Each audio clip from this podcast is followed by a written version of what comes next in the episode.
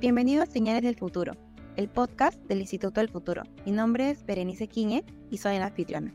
El día de hoy hablaremos sobre emprendedores jóvenes, retos y oportunidades en emprendimientos peruanos. Para ponernos un poco en el contexto, en el white paper sobre el futuro de la juventud peruana que se lanzó el viernes pasado en el Instituto del Futuro, se menciona que el Perú es uno de los países con mayor dinamismo en el desarrollo de iniciativas emprendedoras a nivel mundial. Uno de cada cuatro peruanos mayores de edad se encuentran involucrados en una puesta en marcha de negocios o ya es dueño de un negocio con más o menos 3.5 años de funcionamiento. Para hablar de este tema, estamos con Ignacio Schwal, fundador y gerente de marketing de Cervecería Barbaria. Es un emprendedor joven, creador de esta marca, y actualmente tiene un nuevo proyecto.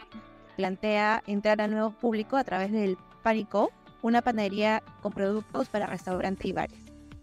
Ignacio, muchas gracias por acompañarnos. Cuéntanos desde tu perspectiva como joven empresario, ¿cuáles son las principales dificultades que se presentan al emprender? Buenos días, gracias por la invitación. Bastantes barreras, bastantes cosas que dificultan un poquito emprender, pero que a la vez es que sea una barrera que nos proteja también de que todo el mundo emprenda. Si fuese súper sencillo, todo el mundo lo haría, tampoco es idea, creo. Yo creo que lo principal en el momento de emprender es estar en un sector que uno conozca, donde tenga una ventaja competitiva frente a los demás y sobre todo ponerle mucho énfasis en la ejecución de lo que quiera lograr. No es solo tener una gran idea, sino darla de una manera correcta. ¿Y cuáles son tus motivadores para empezar la marca Barbarian? ¿Y cómo así decidiste emigrar a ese nuevo mercado, no?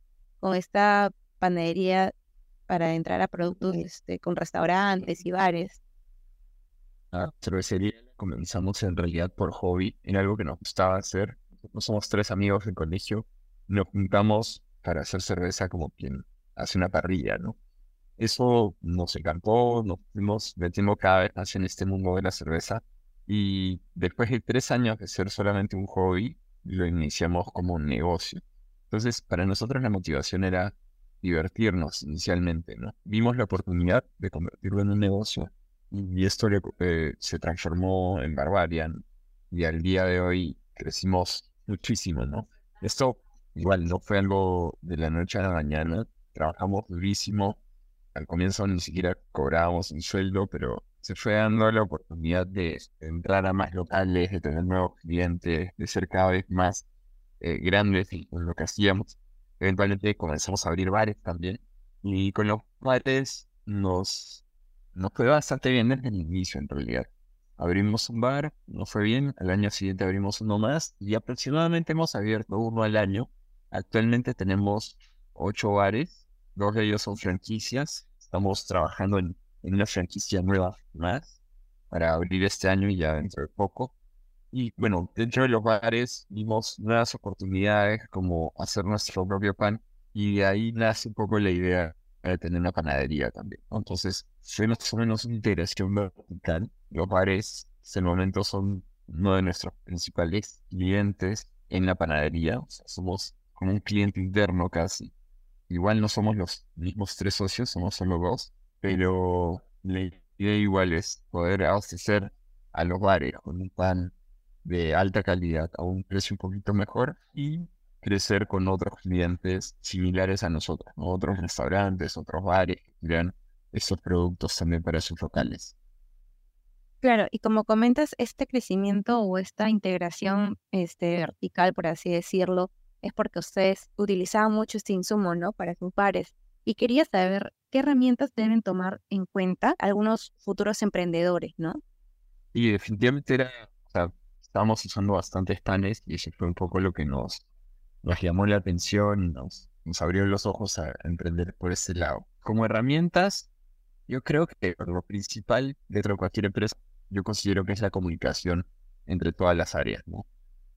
La empresa tiene que saber hacia dónde está yendo, tiene que saber cómo está trabajando, no sé, si eres de marketing, cómo está trabajando ventas y cómo está trabajando producción que las acciones de marketing se puedan replicar o puedan estar alineadas con lo que se está haciendo en servicio, con lo que logística puede, puede atender, etcétera, ¿no?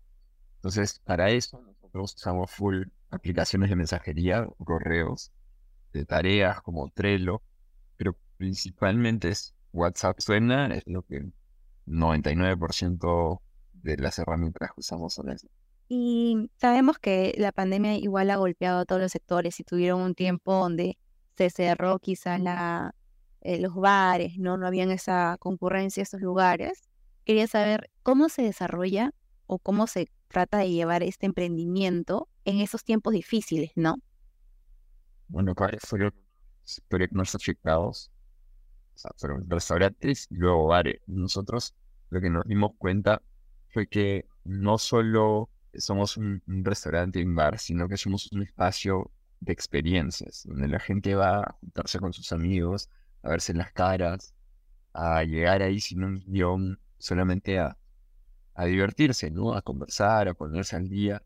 Y eso lo que hizo fue que para nosotros no funcionara el delivery, Si bien teníamos delivery y algo vendíamos por ahí, eh, no es una empresa que hubiese podido ser viable solamente con, con delivery porque la gente quiere estar en un sitio físico, escuchando un tipo de música, en un tipo de ambiente, fuera de su casa, con amigos, ¿no? Donde no tengo que terminar y limpiar toda la, la sala, por decirlo no tenga que poner cosas suyas, sino donde realmente estás en un sitio neutral y lo único que estás haciendo ahí es ir a divertirte con tus amigos. Entonces nos costó un poco la adaptación, nos demoró bastante volver a abrir, y el consumidor cambió un poco su forma de consumir nuestros productos, ¿no? De, ir a los bares. Ahora ya no se quedan hasta tan tarde, pero van más temprano. Entonces, todas esas cosas hay que tenerlas en cuenta. Nosotros hicimos un mapa de calor para ver cuáles eran los horarios más fuertes, la forma de consumir de nuestros, clientes, ¿no? Claro, y con respecto a lo que me estás comentando, esta experiencia del cliente que ahora es súper valorada por los consumidores, entre otros valores, ¿cuáles consideras que son, eh, a raíz de la pandemia, los nuevos valores que están privando a los usuarios, a los consumidores? Yo creo que se valora mucho esa junta de a cara, de estar con tus amigos, de saber que no lo tienes dado por hecho, ¿no? Hemos pasado todos por un momento donde no nos podíamos ver las caras. Creo que ahora juntarte con tus amigos es importante y la gente lo valora de una manera distinta, ¿no? Ya no es solamente, eh, ah, sí, como todos los viernes junto con mis patas, sino que es, no sé, siento que, que hay como más ganas de juntarse, más ganas de realmente ver a tus amigos, ¿no? no solamente juntarte por juntarte, como que se valora un poquito más. Claro, la, a partir de la pandemia pues han estado cambiando ciertos comportamientos, igual siempre en la experiencia de cliente siempre se va a mantener y sobre las oportunidades de emprendimiento que se han surgido en el Perú. Eh, yo quisiera que tú me indiques, por ejemplo, ahorita tú me estás diciendo de que, bueno, ustedes consumían mucho pan y por eso vieron que era rentable quizá ustedes producir tu propio insumo. Entonces, desde tu perspectiva o tu conocimiento de los emprendimientos, ¿no?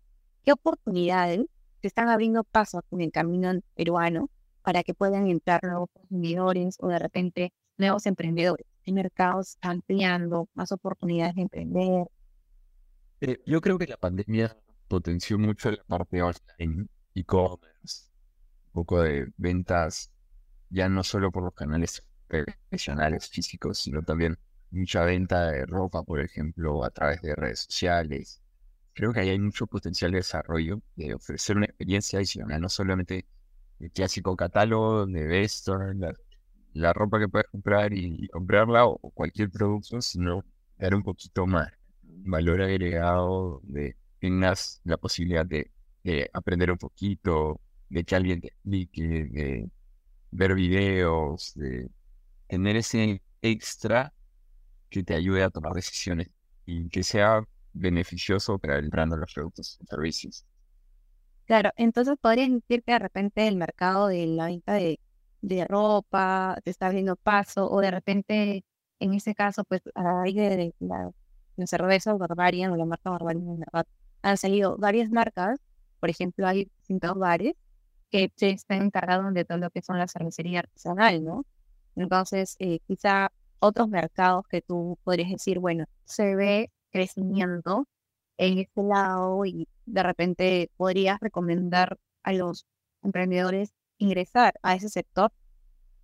Yo creo que la, la comida saludable está bastante en crecimiento, sobre todo lograr una comida saludable a un precio más asequible, no solamente que no sea algo de lujo, sino que pueda ser eh, más democratizado. El tema de, de ropa tal vez, que sí más asociado a estilos, no solo prendas sueltas, ¿no? sino todo un, un guardarropa. Tema de salud, salud hay bastante, sobre todo la parte de ejercicio, de actividades físicas. Hay varias marcas que están trabajando eso y no lo ven solamente como haz clases de tal deporte, sino más holístico, ¿no? Nutrición, con meditación, con un poco de, todo eso, ¿no? De mindfulness. Pases donde no puedes, no, no solo vas al gimnasio, sino también tienes eh, otros deportes, tienes otras actividades distintas. Ya se están adoptando bastantes actividades que se hacen en otros países. Ya no es solamente el clásico spinning y gimnasio, sino que hay cada vez más. Y eso creo que es beneficioso para todos. Es más divertido y hace que a la larga se desenganche Claro, ahora se busca entregar un, servicio o un producto íntegro, ¿no? De manera integral que beneficie varios aspectos, ¿no? Para el cliente, Y antes de terminar esta entrevista, quisiera que me puedas brindar algunas recomendaciones para jóvenes que están pensando en emprender a futuro Sí, definitivamente emprendimiento es una opción muy bonita. Se tiene que trabajar muchísimo, trabajando en algo tuyo. Pero es algo que, para comenzar, eso creo que todos lo tienen que saber, no es algo fácil. No es algo donde el éxito esté garantizado, eh, ni siquiera que trabajes fuerte. Pero si no trabajas fuerte, definitivamente no, no tienes chance, ¿no? Es, yo creo que es trabajo fuerte, conocimiento estar aprendiendo constantemente, estar escuchando al mercado y, votando para seguir avanzando y siempre un toque de suerte. Muchas gracias Ignacio por darnos tu conocimiento mi punto de vista emprendedor y esperamos nuevamente más adelante para próximas conversaciones. Muchas gracias por la invitación y estamos en contacto. Muchas gracias a ti, hasta luego.